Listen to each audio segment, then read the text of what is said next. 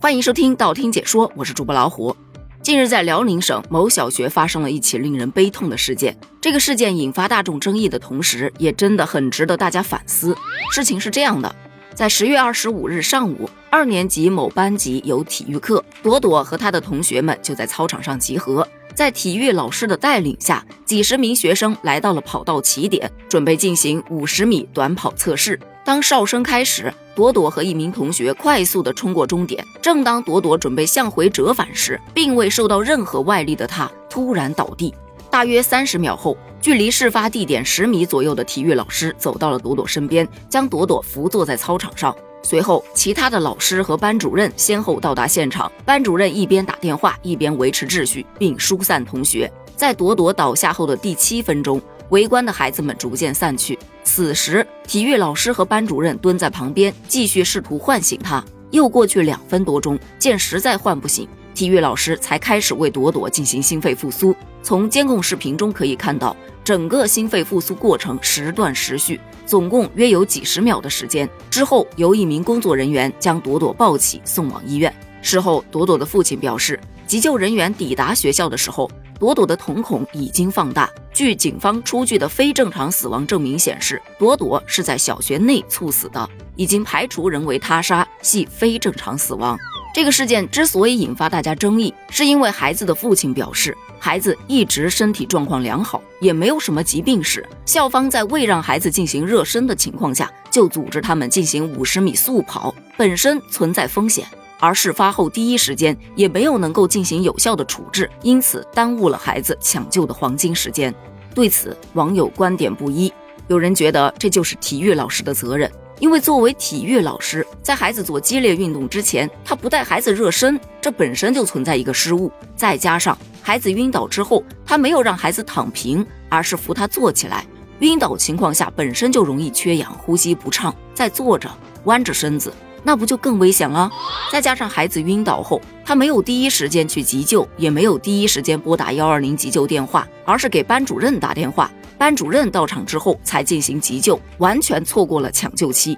对于这种观点，也有小伙伴表示质疑：这个事儿发生的太突然了，老师可能还没反应过来。毕竟体育老师可能也没有想到跑五十米晕倒到了需要打幺二零的地步吧。不过不管怎么说，体育老师确实是有一定责任的。另一部分小伙伴则表示，校医难道就是个摆设吗？需要的时候永远找不着，这工资拿的也太舒服了吧？他们应该是学生安全的最后一道保障，理应时刻待命才是啊！为什么就找不着呢？对于这一点质疑，其实也没办法说太多。就像很多网友说的，有一些学校它根本就还没有校医，所以归根结底还是要让学校的教职工们都多多少少的还是要了解一些急救的知识，别老是遇到紧急情况就只会掐人中。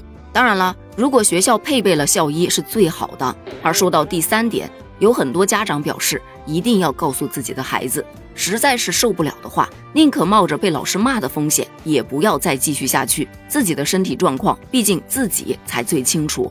这一点我个人是赞同的。但是站在老师的角度，你有时候真的很难分辨孩子是真的不舒服，还是单纯偷懒找的借口。那面对这种无法分辨的情况，最好的方式就是不分辨，免得强制要孩子去锻炼，出了什么事儿还真是负不了责任。还有一种观点，则是说学校能不能不要既要又要呢？既要学生天天坐在教室里头学习考双百分，又要学生在体育锻炼上当运动天才，课间十分钟都不愿意给，体育课就把孩子往死里累，怎么着也不太合适吧？对于这种观点，有小伙伴质疑：那照这样说的话，直接取消体育课得了？就算不取消，以后体育老师估计也要天天生病了。眼看着就又给了老师一个躺平的理由。